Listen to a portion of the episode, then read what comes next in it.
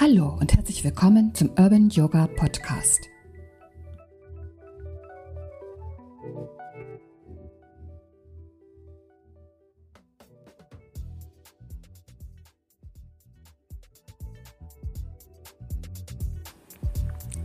Der achtgliedrige Yoga-Pfad aus dem Yoga Sutra von Patanjali. Also das ist natürlich schon ein ganz schön großes Thema und hoffe, du hast Freude beim Zuhören. Ich bin Evelyn und schildere dir meine persönliche Sichtweise. Kann es sein, dass wir gerade dabei sind und erleben, wie die ganze Welt sich neu sortiert? Ich habe den Eindruck, dass das Leben uns den Rückzug aufzwingt, um Zeit für Einkehr, Reflexion und eventuell Neuorientierung zu bieten. Grundsätzlich bin ich fest davon überzeugt, dass die Erfahrungen und Ereignisse, die uns im Leben begleiten, ganz wichtig sind und auch ganz genau nur für uns gemacht sind. Ja? Und dass wir dazu aufgefordert werden, einfach ganz genau hinzuschauen, was ist denn das jetzt und wofür soll das gut sein? Ja, so kurz vor dem zweiten Lockdown, da sehe ich natürlich, äh, dass die Einflüsse nicht nur mich betreffen, also die Ereignisse, die im Außen passieren, nicht nur mich betreffen, sondern äh, es sich um irgendwie was ganz Großes und Wichtiges für die ganze Welt handeln muss, dass da also irgendetwas im Gang ist, was uns für uns alle sehr, sehr wichtig ist. Ne? Und ich hatte die Überlegung jetzt, ob es nicht vielleicht möglich sein könnte, dass die ganzen äh, Werte, die ganzen ja, wichtigen Dinge, die uns angeblich begleiten, vielleicht nochmal überdacht werden sollten und da geschaut werden soll, ob nicht eventuell so einiges da auch aus dem Ruder gelaufen ist, ja, dass dieses Streben nach immer schneller, immer lauter, immer mehr ähm, einer Umkehr bedarf, dass einfach die Welt vielleicht müde und erschöpft ist von unserer enormen Gier und Aktivität, die wir da so an den Tag legen. Also könnte sein, dass die Welt uns einfach diese Ruhe sozusagen aufzwingt, um einmal nachzugucken, was ist denn eigentlich wirklich und wahrhaftig wichtig und worum geht es. Ne? Und in so einer Zeit eines großen Umbruchs ist, finde ich, ganz hilfreich, wenn man so einen Leitfaden hat und nicht ganz orientierungslos jetzt äh, umherstolpert und nicht so recht weiß, äh, wohin mit sich und seinen Gedanken. Und deswegen finde ich es ähm, wichtig, dass wir uns als Yogis nochmal mit dem Yoga-Pfad beschäftigen. Und falls du gar nichts mit Yoga am Hut hast, Vielleicht ähm, macht es dir ein bisschen schmackhaft, denn ich finde, dass dieser achtgliedrige Yoga-Pfad für uns alle eine große Bereicherung und Hilfestellung ist. Gerade wenn es eben so drunter und drüber geht. Ne? Und gerade wenn es ähm, auch die ganze Gemeinschaft und die ganze Welt äh, angeht. Okay, schauen wir uns mal an, wo der erste Schritt auf dem Pfad entlang geht. Was äh, schlägt Patanjali uns da vor? Und äh, der erste Schritt oder das erste Anliegen sind die Yamas, ja, Yamas, Y-A-M-A-S. Und diese Yamas hm, möchten uns aufmuntern, erstmal zu gucken, was ist denn in unserem Außen? Also was ist um uns herum, was ist mit der direkten äh, Umwelt, was ist mit den Menschen, was ist also im Außen äh, los. Ja, und gibt uns eben da einen Leitfaden, wie wir uns gegenüber diesem Außen verhalten sollten. Und äh, die Yamas sind verschiedene Punkte, die Patanjali hier anspricht. Und Punkt 1 wäre Ahimsa äh, was so viel bedeutet wie Gewaltlosigkeit. Und das ist natürlich ein Thema, was äh, jetzt nicht nur eine rein physische Gewalt angehen soll. Also natürlich soll ich meine Mitmenschen nicht irgendwie schlagen oder brutal behandeln in Form von eben physischer Gewalt, sondern auch eine Gewaltlosigkeit auf ähm, einer übergeordneten Ebene. Also nehme ich mir vielleicht auch unserer Umwelt gegenüber zu viel raus? Bin ich vielleicht sehr grob in meinem Umgang mit meiner, mit der Umwelt, also sagen wir mal mit der Natur? Oder ähm, wie verhalte ich mich eben auch meinen Mitmenschen gegenüber? Wie spreche ich mit ihnen? Es kann ja auch durchaus gewaltvoll sein, wenn wir harte und harsche Worte verwenden und andere so verletzen. Der nächste Punkt wäre Aparigraha, was so viel bedeutet wie die Zügelung der Begierde. Und das finde ich ist jetzt ja wirklich einmal richtig passend. Ne?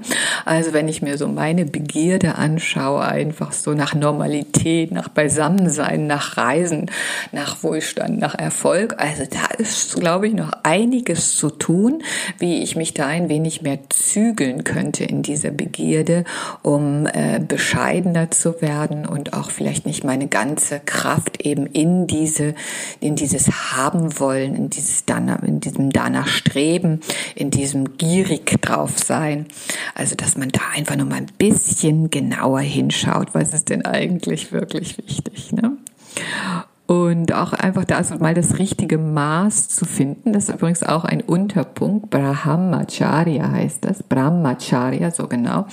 Und da geht es eben auf die Konzentration, auf das richtige Maß. Also nicht immer noch mehr zu wollen, sondern vielleicht auch tatsächlich mal einzusehen, dass weniger genauso gut sein kann. Mhm. Und auch äh, Astea, das Nicht-Stehlen, finde ich sehr passend auch in, diesem, in dieser Überlegung, wie verhalte ich mich äh, meiner Umwelt gegenüber? Stehle ich einfach zu viele Ressourcen? Verbrauche ich da zu viel? Und steht mir das überhaupt zu? Also, dass ich jetzt äh, nicht ins Kaufhaus gehe und irgendwelche äh, Uhren stehle, das glaube ich ein bisschen zu äh, offensichtlich, dass man das nicht tut. Deswegen denke ich, dass wir da auf jeden Fall schon mal ein Schrittchen weitergehen können und mal gucken können, was, stehle ich denn eigentlich der Erde oder auch, was stehle ich denn meinen Mitmenschen in Form zum Beispiel von Zeit. Ja, stehle ich ihnen Zeit, indem ich sie belatschere mit irgendwelchen unwichtigen Dingen und Aufregungen und auch mh, mm, vielleicht nicht unbedingt mit Stehlen einherzugehen, aber mit einer Überflutung von äh, negativen Vibes. Ja, das würde ich auch nochmal auf diese, auf diese Konzentration, auf das richtige Maß, was schicke ich so nach außen, ähm, da würde ich das auf jeden Fall nochmal einordnen. Ne? Und ähm, dann gibt es noch Satya, die Wahrhaftigkeit, um da mal zu gucken, was ist denn eigentlich wahrhaftig auch wichtig, was ist auch für meine Wahrhaftigkeit wichtig und mache ich mir vielleicht auch im Umgang mit anderen oder stelle ich mich da nicht ehrlich äh, mein, meinem Gegenüber? Ja, bin ich da wirklich wahrhaftig in dem, wie ich mich präsentiere oder ist es irgendwie eine äußere ähm, Rolle, die ich spiele? Also da vielleicht nochmal gucken, ist es wahrhaftig, äh, was ich wirklich nach außen sende. Hm? Und vielleicht wäre das auch mal spannend für dich zu gucken, also so Punkte wie Konsumverhalten, also diese Zügelung der Begierde, eben diese Gewaltlosigkeit der Erde und äh, Mitmenschen und auch Mittieren, wenn man so will, gegenüber, könnten wir da uns äh, vielleicht noch mal etwas ähm, ja, eben zügeln, etwas genauer hinschauen, was ist denn eigentlich äh, wirklich äh, sinnvoll und wichtig, einfach im Zusammensein, im Leben hier auf diesem Planeten mit äh, der Natur und mit meinen Mitmenschen und ähm, eben da auch nochmal aufs richtige Maß zu gucken und auch wahrhaftig und äh, ehrlich zu sein. Also da finde ich es ganz schön spannend, nochmal sein eigenes Verhalten zu überprüfen. Und bei mir ist da auf jeden Fall Luft nach oben. Da gibt es einiges, woran ich arbeiten kann. Schritt zwei vielleicht auch Schritt eins noch nicht ganz abgeschlossen, aber ich denke, wir können auf jeden Fall schon mal Schritt zwei uns angucken, bevor wir nun im Außen alles wirklich tippitoppi haben. Wobei ich manchmal glaube, das wäre vielleicht der Ansatz von Patanjali gewesen, dass wir wirklich äh, so einen Punkt nach dem anderen abhaken, wie auf einer Checkliste.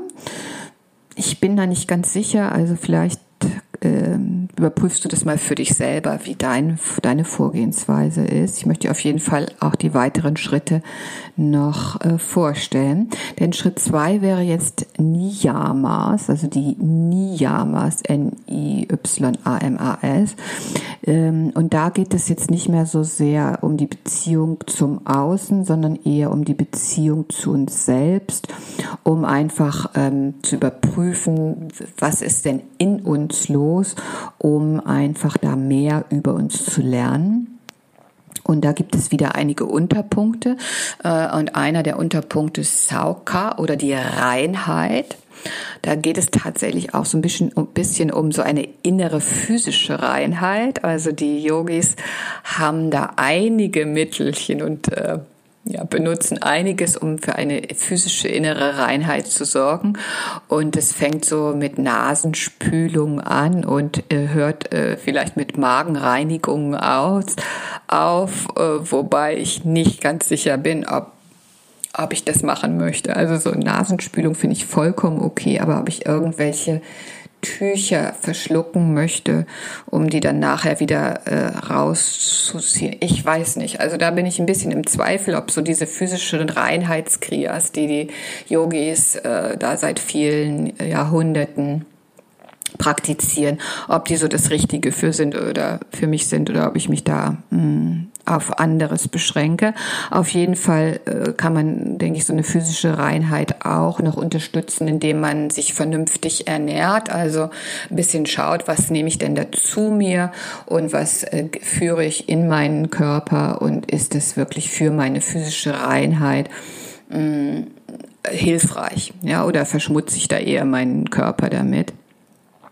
Also eine Reinheit kann natürlich auch noch weitergehen über die Reinheit der Gedanken zum Beispiel. Ja, also was äh, denke ich denn? Ähm, überhaupt mal so zu gucken, was ist denn da los in meinem Kopf, worüber denke ich nach, was beschäftigt mich, aber wie ist auch meine Reinheit äh, der Gedanken im Umgang mit anderen. Ja, denke ich vielleicht häufig auch schlecht über andere und stelle mich somit über sie und ähm, wäre dann nicht eine größere Toleranz und Akzeptanz und Offenheit auch anderen ähm, Gedanken, anderen Sichtweisen gegenüber ähm, wichtig. Ja, also so, dass ich meine Gedanken eben nicht mit Schmutz, indem ich schlecht denke, verschmutze. Also vielleicht ist das auch gemeint.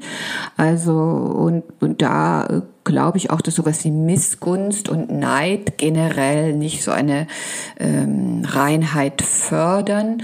Und da beobachte ich auch bei mir selbst, dass es da also noch einiges zu tun gibt. Also Missgunst und Neid vielleicht nicht so ein großes Thema, aber auf jeden Fall immer wieder auch Momente, wo ich beurteile und verurteile. Und da gibt es sicherlich noch einiges zu tun. Der nächste Punkt heißt Santosha, die Zufriedenheit. Und äh, eine Zufriedenheit mit der Situation, wie sie ist und die ich auch nicht ändern kann. Also ich würde es vielleicht auch in eine gewisse Akzeptanz der Umstände ähm, vielleicht tatsächlich ummünzen im Augenblick gerade ganz besonders. Denn wenn wir äh, so gedanklich und innerlich immer wieder etwas ablehnen, etwas bekämpfen, dann hat das einen unglaublich großen Einfluss und eine super große Macht. Und wenn ich eher sowas wie Akzeptanz und auch eine Zufriedenheit damit äh, etabliere, glaube ich, dass meine innere Haltung mich dann viel mehr unterstützt, als wenn es eben eben eher sowas ist wie äh, totale Ablehnung. Ne? Aber auch einfach, denke ich, eine, eine große Zufriedenheit ähm, mit Umständen, in denen man ist, also mit, mit der, äh, mit dem mit dem Sichersein, also auch im Äußeren, dass wir vermutlich alle ein Dach über dem Kopf haben, genug zu essen haben und im Augenblick hoffentlich gesund sind, dafür auch so eine Zufriedenheit und Dankbarkeit zu etablieren. Ähm, das hilft uns ganz sicherlich äh, deutlich mehr in unserer Entwicklung als äh, andere Haltung, bin ich der Meinung. Wie siehst du das? Ja, würde mich interessieren auf jeden Fall. Äh, der nächste Punkt wäre dann Tapas, die Disziplin. Und da bin ich ein großer Fan inzwischen von. Also früher fand ich Disziplin immer eher so ein negatives Wort, weil ich den Eindruck hatte, das ist so, so wie beim Militär, da sagt der General was und ich folge blind. Ja, äh, da bin ich auch nicht äh, nach wie vor, glaube ich, ist das nicht immer hilfreich, irgendwelchen Anweisungen blind zu folgen. Und insofern äh, ist es vielleicht nicht unbedingt die Disziplin, die ich meine, sondern ich meine so eine eigene Disziplin mir selbst gegenüber. Und äh, da habe ich in letzter Zeit ganz viel dran gearbeitet und bin total froh über diesen Impuls, denn ich glaube, dass uns eine Disziplin, indem wir die Versprechen, die wir uns selber geben, auch einhalten und durchziehen, auch wenn wir mal vielleicht keinen Bock haben auf unsere Morgenmeditation oder unsere Yoga-Praxis, dass wir uns dann aber an dieses Versprechen, was wir uns selbst gegeben haben, einfach erinnern und das dann auch gar keinen Grund gibt, irgendwie daran zu rütteln, sondern es dann einfach zu tun. Und über diese Disziplin ähm, kann man meiner Meinung nach unglaublich viel erreichen und ähm, ich würde dich ermuntern, äh, da vielleicht auch noch mal ein bisschen zu schauen, was versprichst du dir selber, was hältst du ein und vielleicht kann auch dann durch dieses, äh, diese Disziplin eine große Zufriedenheit entstehen. Das, denke ich, geht da auch unglaublich gut zusammen. Ne? Der nächste Punkt wäre Svatjara. Svatjaya, entschuldige, Svatjaya. Und das heißt so viel wie Selbsterforschung. Und das finde ich auf jeden Fall natürlich auch total spannend herauszufinden, wie ticke ich denn überhaupt, ja? Was, was, was geht, was geht in mir vor und was beschäftigt mich und äh, immer wieder nachzugucken, äh, sind äh, ja, die Aktivitäten und die Handlungen gehen die einher auch mit meinen eigenen äh, Werten. Was ist da eigentlich so in mir überhaupt los? Und da glaube ich, das ist das, äh, so ein endloses Thema auch sein wird, dass es da auch sicher immer ganz viel Veränderung gibt und dass man da äh, Zeit für aufbringen sollte für diese Selbsterforschung. Geht dir das auch so? Das wäre wär doch mal interessant danach zu gucken. Der nächste Unterpunkt in den Niyamas ist Ishvara Pranidhana, was so viel bedeutet wie Hingabe an das Göttliche. Und das äh, ist immer so ein schwieriges Wort, finde ich, das Göttliche. Also das wird äh, vielleicht häufig auch mit einer gewissen Form von Religion äh, verbunden und das insofern möchte ich das vielleicht noch ein bisschen umformulieren, weil das eventuell für dich gar nicht passend ist, sondern auch eine Hingabe einfach an das Leben, würde ich sagen, auch an die Wahrheit. Also äh, etwas, was dich auf jeden Fall äh, antreibt, könnte man sagen, was dir auf jeden Fall so eine vielleicht eine wichtige Lehre auch ist, etwas, was einfach für dich größer ist als du selber. Mm, ich glaube, da haben wir in vielerlei Hinsicht so ein bisschen den Kontakt verloren und denken, dass das, was wir denken, über allem stehen könnte. Und da glaube ich, ist es an der Zeit auch wieder so ein Schalter vielleicht umzulegen und zu gucken, ob es da nicht noch irgendwie was Wichtigeres und was Größeres gibt, dem ich mich dann eben auch äh, in Hingabe übe. Also wenn ich weiß, dass zum Beispiel eben, woran ich fest glaube, dass das Leben mir eben immer wieder äh, Aufgaben schickt, die ich zu bewältigen habe, dass ich da auch eine Hingabe an dieses Leben, wenn wir dieses Wort jetzt einfach mal benutzen, praktizieren muss und äh, auch dankbar vielleicht sein kann gegenüber diesen Aufgaben oder auch dem Leben allgemein. Ja? Also da sind schon einige ganz schön tiefgreifende äh, Punkte.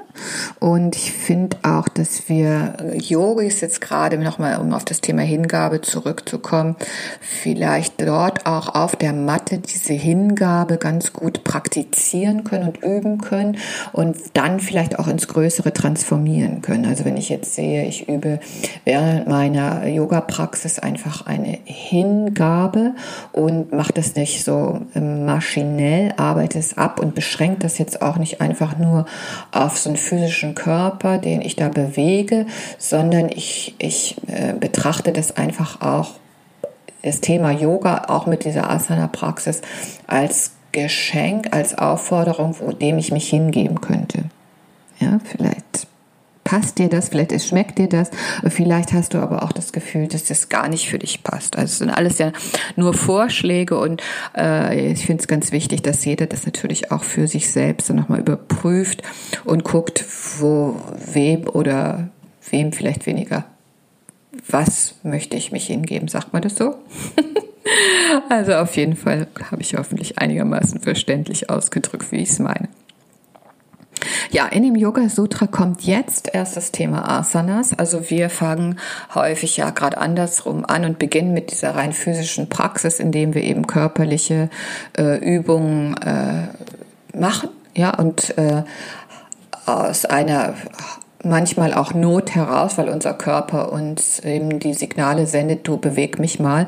Denn gerade auch im Rahmen unserer Yin-Yang-Woche, die wir letzte Woche hatten, wo wir gesehen haben, dass da unbedingt immer auch ein Ausgleich stattfinden muss. Und wenn zu viel Starrheit und Steifheit da ist, einfach auch eine Bewegung, eine Flexibilität kommen muss. Das ist doch häufig bei uns jetzt vielleicht der erste Ansatz, um mit Yoga zu beginnen, indem wir einfach die körperlichen Übungen üben und ähm, ich finde es auch vollkommen legitim. Ich glaube, es ist egal, wie jetzt unser, unser Antrieb ist, warum wir zum Yoga gehen. Hauptsache, wir tun's. Ne? Und wenn halt die körperliche Praxis vielleicht vor den Yamas und Niyamas kommt, why not? Also da, äh, glaube ich, sollten wir ein bisschen flexibel sein. Und wer weiß, vielleicht kommt dann nach dieser körperlichen Erfahrung, die du auf der Matte machst, äh, auch der Wunsch danach noch etwas tiefer zu gehen und dann eben dir auch die anderen Schritte des Yoga-Pfades anzuschauen. Und was haben wir dann für ein unglaubliches Glück, dass wir eben, um Asanas zu üben, nur unsere Matte brauchen, die können wir nahezu überall ausrollen, also so wenig Platz, wie die in Anspruch nimmt und wir können üben. Also ich finde, da ist so, so wertvoll, was wir da ähm, ja, geschenkt bekommen haben, wenn man so will. Ne? Mhm, der nächste Schritt wäre jetzt Pranayama und äh, ich vermute, dass du das Wort kennst. Also das ist die Kontrolle des Atems und man könnte auch vielleicht so ein bisschen sagen, die Kontrolle der Energie. Also wie lenke ich meine Energie und dass wir das erstmal über die Lenkung unseres Atems üben. Denn ähm, das ist ja irgendwie so eine ganz, ganz dolle Sache, finde ich, mit dem Atem, dass unser Körper alleine atmen kann. Gott sei Dank, sonst wäre es schwierig, wenn wir immer dran denken müssen. Äh, aber dass wir das eben auch beeinflussen können. Das geht mit anderen Organen schwierig. Also wir können äh, schlecht sagen, manche schaffen das vielleicht. Ich glaube, ich habe es mal gehört von einem Hypnotiseur oder also einem mentalen Zauberer, sage ich jetzt einfach mal, äh, der also seinen Herzschlag ganz bewusst beeinflussen konnte. Also das ist dann sicherlich eine ganz besonders äh, kraftvolle Lenkung der Energie.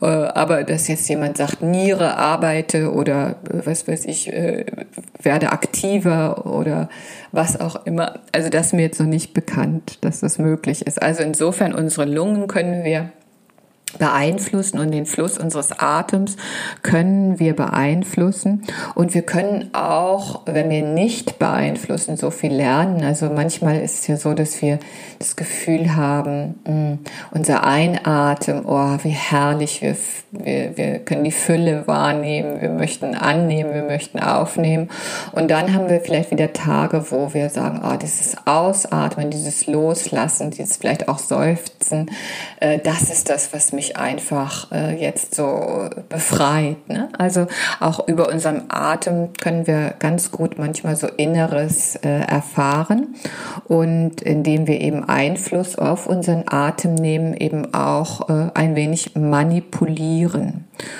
Und auch da gilt es natürlich irgendwann vielleicht wieder im Normalzustand dann so eine schöne Balance zu haben zwischen Ein- und Ausatmen. Aber wenn wir jetzt äh, feststellen, dass wir zum Beispiel mehr Energie brauchen, können wir eben Kapalabhati üben. Oder wenn wir feststellen, dass wir äh, mehr zur Ruhe kommen möchten, können wir Nadi Shodhana üben. Also das Yoga bietet uns einiges an Atemtechniken und äh, äh um eben so mm, noch mehr mit uns in Einklang zu kommen. Ne? Und auch vielleicht gerade so Muster von Ruhe und Unruhe, Ängstlichkeit eben also Gefühle und Muster, sagen wir es besser so, äh, damit äh, zu beeinflussen. Also ein ganz, ganz wichtiges und tolles Tool. Und was jetzt in der augenblicklichen Situation, finde ich, auch wieder so spannend ist, dass unser Atem im Außen auf jeden Fall ja eingeschränkt ist. Also wenn wir uns mit anderen treffen oder in äh, Gegenden kommen, wo mehrere Menschen sind, wir unseren Atem eben durch die Masken äh, ganz und gar für uns behalten sollten. Ne? Und das finde ich jetzt in dem Zusammenhang äh, auch nochmal ganz, ganz spannend, also zu gucken, in der Gemeinschaft einfach mal so die Luft anzuhalten im übertragenen Sinne und uns um uns selbst zu kümmern, um damit dann eben auch die Gemeinschaft wieder zu unterstützen, finde ich nochmal ein spannender Aspekt. Ist das Quatsch oder kannst du das nachempfinden? Also lass mich das wissen, weil es würde mich echt äh, brennend interessieren. Der nächste Schritt auf dem Yoga-Pfad ist Pratyahara, was so viel bedeutet wie der Rückzug der Sinne.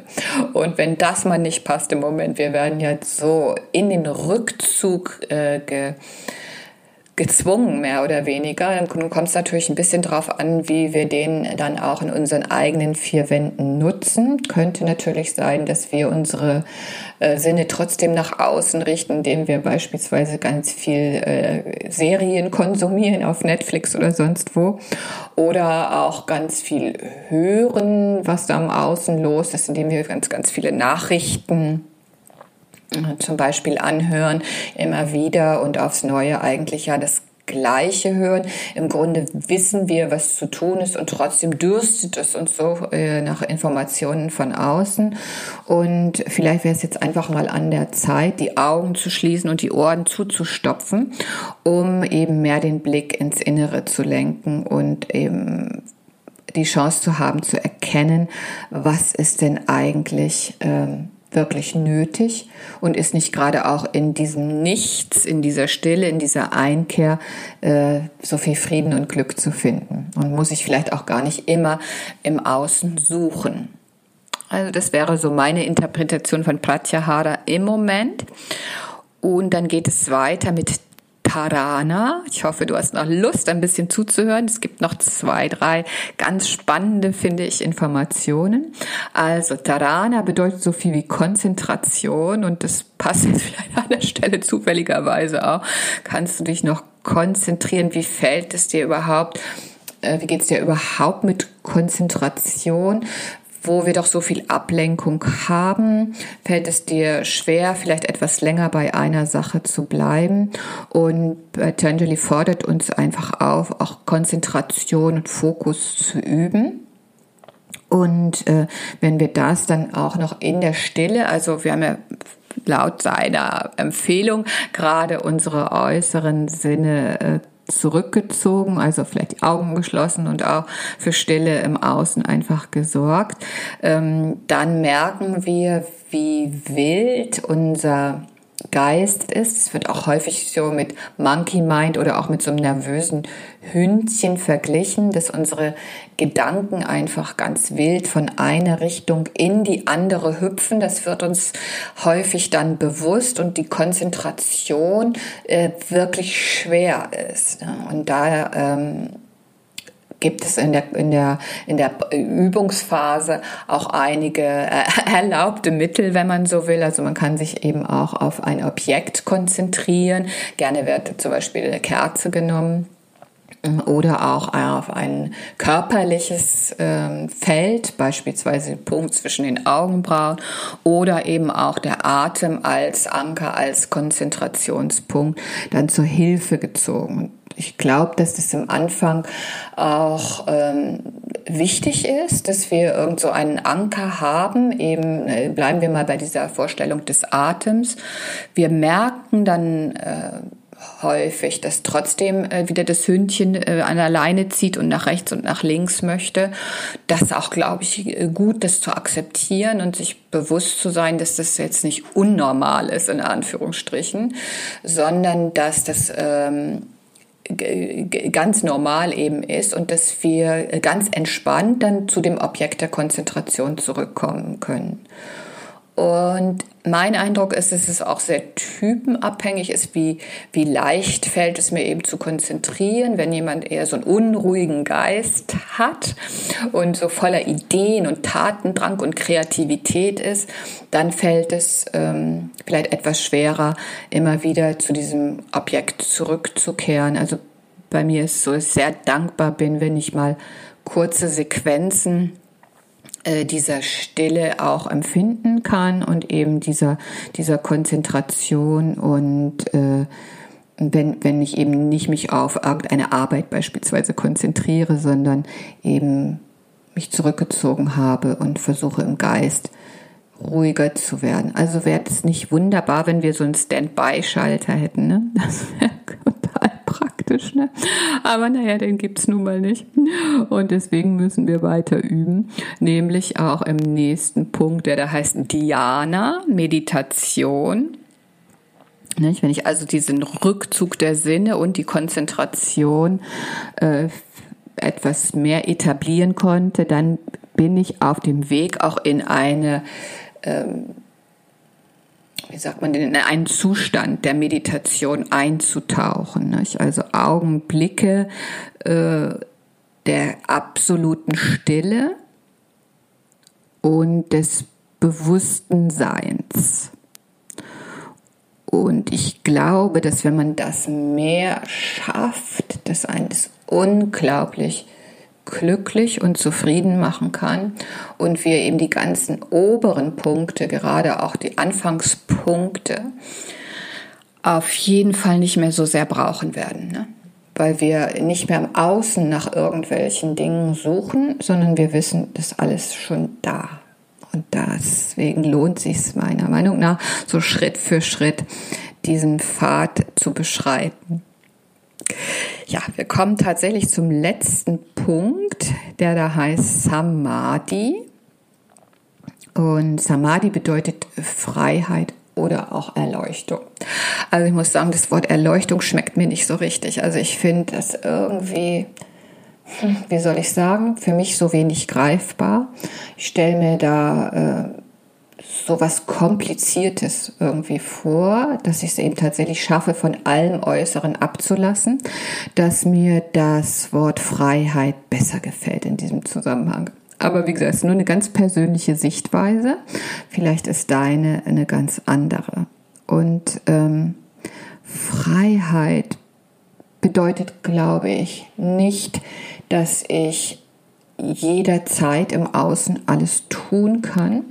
Ich glaube, die Freiheit, die hier gemeint ist, ist eine viel größere, nämlich mich zu befreien von dem, was ich denke und mich nicht permanent davon führen zu lassen, sondern dass ich einfach viel besser unterscheiden kann, was denke ich und was ist eigentlich wirklich wichtig oder die wirkliche Essenz. Und diese Freiheit, sich eben von diesem Gedanken zu lösen, oh, wenn das funktionieren würde, kann ich mir vorstellen, dass im Außen so vieles an Wichtigkeit äh, verliert und wir dieses ganze Streben und Rennen nach irgendwelchen Dingen nicht mehr so brauchen. Insofern könnte ich mir vorstellen, dass das eine unglaubliche Erfahrung auch ist, diese Freiheit zu erlangen und dass es sich ähm, lohnt, mehr und mehr daran zu arbeiten. Es macht auch ein klein wenig Angst vielleicht, weil man sich dann so vom Mainstream mh, mm, ein bisschen absetzt trotz alledem glaube ich, das lohnt sich. Also man kann mit allem sein, äh, gerade auch wenn wir uns eben in diesem in dieser Toleranz üben und auch in dem harmonischen Miteinander und trotzdem äh, auch diese Freiheit fühlen. Also ich glaube, das ist großartig. Ich habe das so in der Form noch nicht erfahren dürfen, aber naja, bin ja noch nicht 100, also insofern gibt es noch Chancen, da weiter dran zu arbeiten und immer mal wieder nachzugucken, ähm, wo stehe ich denn jetzt eigentlich. Ne? was ich jetzt so als Fazit unterm Strich im Moment sehe, ist, finde ich, dass also auch super viel Trost liegt in diesem Yoga-Pfad und auch Orientierung und Unterstützung. Ja, gerade äh, wenn man eben so ein bisschen, nicht nur ein bisschen, wenn man, wenn man augenblicklich hadert und zweifelt und die, die Werte, die so lange für uns wichtig waren, so auf den Kopf gestellt wurden. Und ich muss sagen, ich bin so ungeheuer dankbar, dass überhaupt äh, Yoga in mein Leben gekommen ist.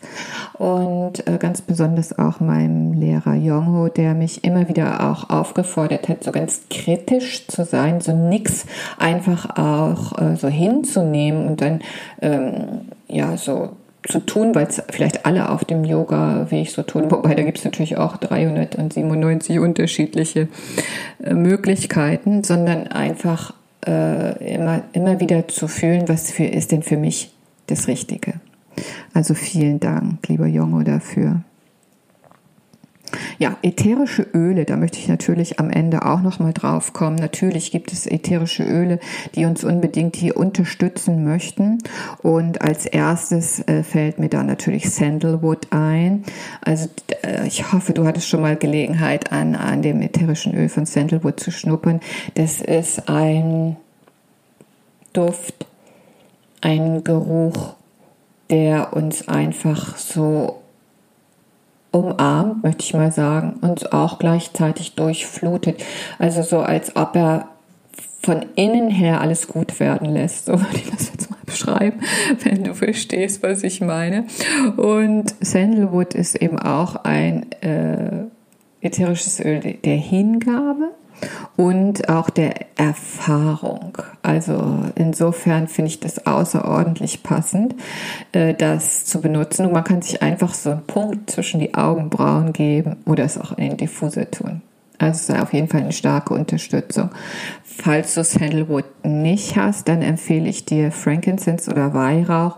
Das ist natürlich auch ein sehr äh, spirituelles, ätherisches Öl, was uns eben in diesem Weg unterstützt, unsere Wahrheit zu finden, äh, aber auch diese Ruhe und Gelassenheit dazu fördern. So, das war aber heute ganz schön lang, weil du immer noch dran bist. Herzlichen Glückwunsch, deine Konzentration ist tipptopp, würde ich sagen. Ich würde mich wirklich riesig freuen, wenn du